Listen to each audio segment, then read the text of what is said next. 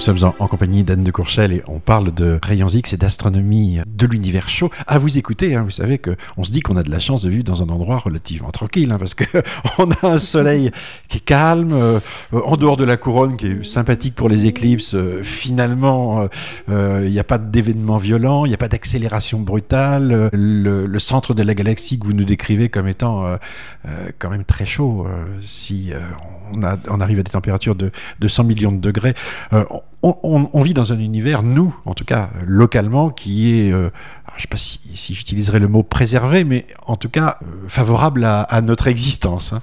Oui, on a l'impression qu'on n'a pas beaucoup de place à l'extérieur. C'est le sentiment que vous avez quand vous regardez le reste de l'univers, vous dites finalement on a une bonne place. C'est-à-dire quand je regarde euh, spécifiquement ces régions-là, oui, là je sais que c'est invivable. Euh, alors évidemment, cette observation, ça concerne euh, ces observations concernent toute la galaxie parce que les objets sont répartis un petit peu partout. Les sources sont plutôt pour les températures dans les régions que vous nous décriviez sont plutôt au centre et c'est le cas aussi dans d'autres galaxies où on va s'intéresser aux régions centrales des galaxies. En fait, euh, oui, il y a une concentration de sources au centre. ça, c'est vrai, indépendamment de la longueur d'onde. Et ce qui se passe, c'est qu'au centre, en rayons X, ce qu'on voit, c'est des systèmes binaires qui sont très brillants, et puis une concentration de gaz chaud. Qui est, la température est quand même euh, maximale vers le centre. Parlez-moi des systèmes binaires, ça veut dire quoi? Système binaire, c'est un système avec deux étoiles qui tournent. Donc un qui est un objet compact, donc plutôt une étoile de type étoile à neutrons ou trou noir, et un objet qui tourne autour. Donc généralement, les systèmes qui émettent en rayons X sont des systèmes assez proches où il y a un transfert de matière hmm. entre l'étoile compagnon, qui peut être une étoile normale ou une étoile plus massive, qui transfère de la matière donc vers l'objet compact, euh, étoile à neutrons ou trou noir, hein, et qui émet donc d'importantes émissions X. Quand la matière tombe, elle est chauffée à des températures euh, très élevées. Ça veut dire que c'est déjà des systèmes en fin de vie. Euh, il y a une étoile qui est devenue extrêmement dense parce qu'elle est en fin de vie. Oui. Et il y a de l'échange de matière entre les deux.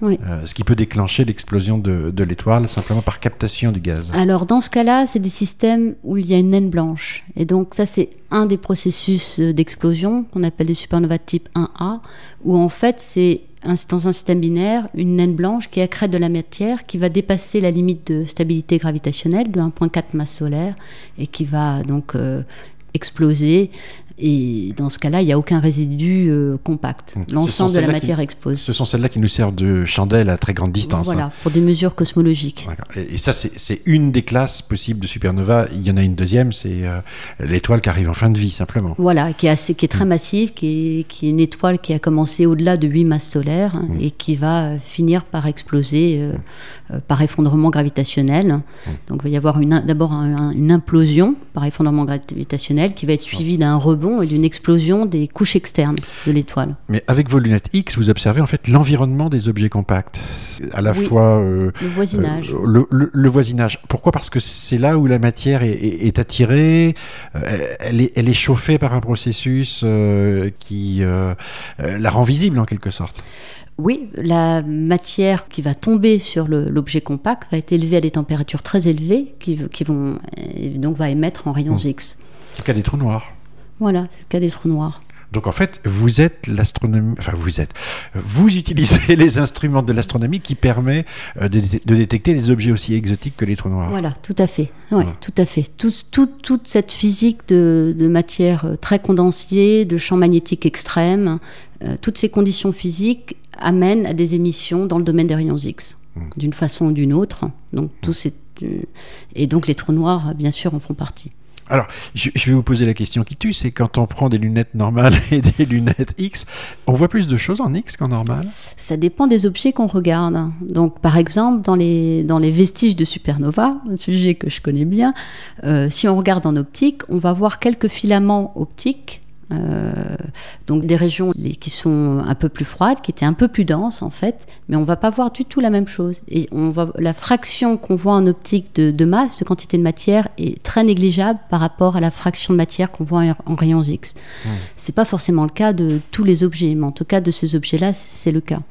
On peut dire qu'on voit plus en profondeur, euh, qu'on voit euh, ce qui est caché. En profondeur, on voit, on voit l'ensemble du volume qui a été chauffé, alors qu'en optique, on va regarder des fractions euh, de densité un peu plus importantes. Hmm. Ça, alors ça, ça, veut dire aussi que ça concerne les étoiles dans leur naissance, euh, dans les nuages moléculaires qui euh, les créent, où il y a souvent beaucoup de, de, poussière, de gaz, et on ne sait pas très très bien comment ça fonctionne à l'origine. Quoi. C'est, euh... Alors en fait, dans ce cas-là, on a l'émission X qui est associée donc, à la, la, dans, dans, les régions de formation d'étoiles, à, à la création de l'étoile, et puis à l'activité magnétique de ces, de ces mmh. protoétoiles. Mmh. Alors, l'avenir, c'est parce que là, je, constate que vous avez deux télescopes. en tout cas, la communauté a deux télescopes et on sait très bien que l'obsession d'une communauté, c'est d'abord de se dupliquer. c'est un processus très darwinien, y compris en astronomie avec les avec les instruments. Euh, le futur, c'est euh, pour vous un projet euh, qui s'appelle Symbole X. Alors, euh, est-ce que vous pouvez nous le, nous le décrire? Alors, Symbole X, euh, donc c'est un projet donc français entre la France, une collaboration entre la France, l'Italie et l'Allemagne, et qui est un projet extrêmement audacieux puisque pour la première fois, ce sera de mettre en fonctionnement deux satellites, donc un vol en formation où le, un des satellites portera les miroirs et le second satellite portera le, le, plan de détection, ce qui permet d'avoir une longue focale et ce qui permet, donc le pas gigantesque, c'est d'arriver à focaliser des photons X au-delà de 10 kV électron-volts. Quelle distance entre les deux satellites? Euh, 20 mètres. Ça veut dire c'est comme si vous lanciez un télescope de 20 mètres avec un miroir et le, le plan focal 20 mètres plus loin. Voilà. Ah oui, ça, c'est pas faisable aujourd'hui. Donc il faut que les deux, les deux télescopes se suivent et ça c'est un projet qui est donc symbolique, qui doit faire ça. Puis après repris euh, au niveau euh, international européen euh, par le projet Zeus pour lequel euh, le principe est le même d'avoir deux satellites en formation. Donc qui à la fois euh, bénéficierait de la quantité euh, d'informations euh, en quantité de photons, hein, mm. c'est-à-dire beaucoup de lumière, et en même temps une capacité à pouvoir le, avoir une définition, une haute définition. C'est un mélange un peu de ce qu'est XMM aujourd'hui et Chandra, quoi. Oui, sauf que ça va beaucoup plus loin parce que ça permet de focaliser l'émission X au-delà de 10 keV, alors que XMM et Chandra s'arrêtent à 10 keV. C'est-à-dire, vous dites, au-delà de 10 keV, ça veut dire avoir plus d'énergie plus, plus, élevée. À des énergies plus élevées. C'est-à-dire vous voilà. augmentez la gamme d'énergie accessible. Exactement. Et avoir des énergies plus élevées, ça veut dire quoi? C'est regarder des plasmas un peu plus chauds oui. Et c'est euh, regarder des particules à plus haute énergie encore. Et ça, c'est extrêmement important parce qu'on a besoin de connaître la, la, la, la coupure, euh, jusqu'à quelle énergie sont accélérées ces particules. Et donc, il est crucial de pouvoir monter au-delà de 10 keV et d'avoir des images. Pour l'instant, on a des spectres, mais c'est intégré sur des très grandes régions du ciel. Oui. Euh, donc il y a des instruments qui fonctionnent au-delà de 10 keV, mais qui n'ont pas euh, une imagerie à la taille de, de ce qui est fait pour l'instant avec XMM Newton mmh. ou avec Chandra. Donc ça veut dire que pour atteindre ces euh, euh, températures plus élevées, il faut avoir des télescopes qui soient plus grands. Il faut des télescopes, il faut surtout une focale plus grande. La clé, c'est une focale plus grande. Et ça, ouais. on ne peut pas avoir un satellite qui ouais. fasse 20 mètres. Ouais. Donc c'est pour ça qu'il a fallu séparer les, les, deux satellites, la partie miroir de la partie détecteur. Alors c'est un projet qui est développé par le CNES. Oui. Euh, et l'Agence spatiale italienne. Et l'Agence spatiale italienne, les Allemands? Et les Allemands. C'est euh, de la très haute technologie de précision parce que faire voler deux satellites en, en, en formation, euh, euh, j'imagine que là on est vraiment, on n'est pas au centimètre près, on est mieux que le centimètre. Oui, oui, c'est beaucoup plus précis que ça. C'est plus précis que ça. Oui, c'est beaucoup plus précis que ça. Je ne sais plus exactement ça, les, les, Ça pourrait partir quand ça? Ça, le projet, ce serait pour typiquement 2013, 2014, dans cette gamme-là. Hum avec des instruments qui sont conçus euh, spécialement pour ce type de télescope. Exactement. Donc euh, mmh. des CCD et puis euh, des détecteurs qui permettent de détecter des rayons X à beaucoup plus haute énergie. Mmh. Alors là, évidemment, mêmes objectifs scientifiques hein, que ceux dont nous avons déjà parlé, simplement avec plus de précision. Euh, accélération des particules dans euh, les champs d'explosion euh, d'étoiles, là, vous, vous, serrez encore plus la, traque, si je puis dire. Et ce qui est important, c'est que c'est un domaine qui est inconnu. On n'a pas d'image. On n'a pas du tout d'image. Donc on va découvrir forcément des choses. Non seulement on précise, mais on n'a pas d'informations spatiales sur euh, ces, photons que l'on connaît, qui sont là, mais on n'a pas d'informations spatiales sur leur distribution. Donc ça, c'est un élément essentiel. Et pour toute la théorie d'accélération, par exemple, c'est essentiel de savoir comment sont distribuées euh, ces particules.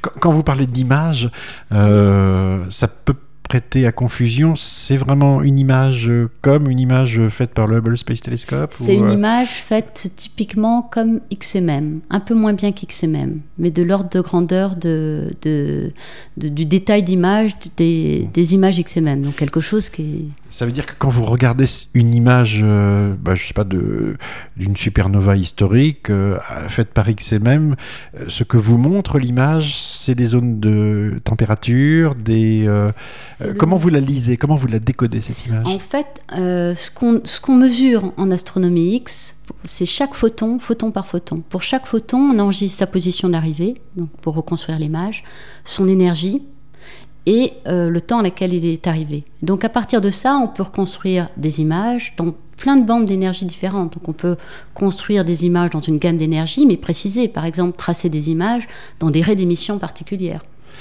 Ça veut dire par exemple que vous pouvez avoir une image d'un résidu de supernova simplement avec du titane euh, qui aurait été fabriqué par euh, la supernova. Voilà, voilà la distribution du nuage de titane fabriqué. Voilà, ça, ça serait l'idéal. Mais ça, ça demande d'avoir une euh, très bonne euh, sensibilité à des énergies qui sont de l'ordre de 70 à 80 kiloélectronvolts. Hum, évidemment, vous réduisez. Donc, euh, c'est ce qu'on souhaiterait, c'est exactement ce qu'on souhaiterait. Oui, ça c'est un rêve ça. Voilà, c'est un rêve. regarder les éléments euh, morceau par morceau. Exactement. Pour le titane, c'est un rêve. Pour le silicium, le fer, ça, nous l'avons déjà. Hmm. Mais pour le titane, comme il s'agit que cette raie de décroissance radioactive est à très haute énergie, il faut nécessairement un télescope Hmm. capable de focaliser ces énergies-là. Ah, moi j'avais dit titane au hasard, hein, mais il y a tous les Euh, non, éléments. ce n'était pas un hasard, c'est le seul qui se trouve dans cette catégorie. Euh, ça c'est pour le projet, euh, donc on va dire euh, franco-germano-italien. Euh, les Américains ont, ont aussi des projets euh, de développement dans, dans l'X? Oui, alors Constellation X, euh, qui a été donc, euh, donc un projet, le projet euh, américain. Mhm. Pour l'instant, c'est pas tout à fait euh, clair de savoir si Constellation X va durer ou pas. Si est-ce qu'on, est-ce qu'à un certain terme, il y aura un, un mélange des, des expériences euh, entre Zeus et Constellation X. Ça, c'était une hypothèse qui a été travaillée euh, à un moment. Mhm. Donc, on verra ce que le futur nous réserve. Mais qu'est-ce que vous utilisez comme argument quand il s'agit pour votre communauté euh, de dire il faut construire de, euh, de nouveaux instruments? Aujourd'hui, qu'est-ce qui marque le plus? Est-ce que c'est la compréhension justement de, de ces mécanismes particuliers dont nous avons parlé, hein, de, de physique, ou est-ce que c'est la contribution euh, à, à la recherche de la matière noire, euh, la compréhension de la, des grandes structures et de la façon dont l'univers s'est organisé Et Quelle est la mode euh, qui aujourd'hui euh, soutient vos expériences et, vos instruments? La cosmologie, les grandes structures, euh, regarder l'univers lointain. Et ça, c'est accessible. Donc, c'est accessible avec des, futures missions comme Zeus, par exemple, qui vont avoir une, capacité de collection 50 fois supérieure à celle d'XMM, qui était déjà très bonne. Donc ça, ça permet d'obtenir des photons de l'univers euh, très lointain. Donc d'étudier les structures à grande échelle, de regarder euh, les trous noirs, euh, l'évolution des trous noirs dans l'univers. Donc c'est essentiellement ces thématiques-là qui, déterminent ce que ce qu'on souhaite euh, avoir comme instrument. Hmm. Parce que c'est l'inconnu et qu'on a besoin de, de- de comprendre l'univers à, à grande échelle. Et de façon complémentaire, on regarde la physique détaillée de l'univers local, mais on a besoin de comprendre l'évolution de l'univers à grande échelle. Oui, parce que plus on va dans le temps, plus l'univers était chaud. Est-ce que ça veut dire que vous avez euh, une tranche de temps euh, qui est celle de l'astronomie X, ou est-ce que vous pouvez aller jusqu'aux premiers euh, éléments d'observation, au, rayonnement fond diffus, on va dire, euh, qui existe en X comme euh, en, visible? Non, là, les objectifs, c'est de regarder les objets formés les, plus tôt, les plus lointains, les, noyaux actifs de galaxies, euh, ces objets-là, les amas de galaxies, de regarder les, premiers, ceux qui ont été formés en premier. Mm. C'est plus dans, dans la recherche de, de signatures de ces objets qu'on va essayer de comprendre l'évolution de l'univers. Mm. Et de voir comment, au fur et à mesure qu'on regarde de plus en plus près, cette, cette population, par exemple, de trous noirs évolue. Et quel est le lien avec, euh, avec euh, l'évolution à grande structure, de, de la, à grande échelle de la matière? Vous avez eu travail pour quelques décennies, là. Oui, je pense. Merci euh, Anne de Courchel, merci d'être venue nous parler de, de cet univers euh, chaud qui est celui de l'astronomie X. Merci à vous de nous avoir suivis. Mm. On se retrouve évidemment dans un prochain épisode. Merci beaucoup.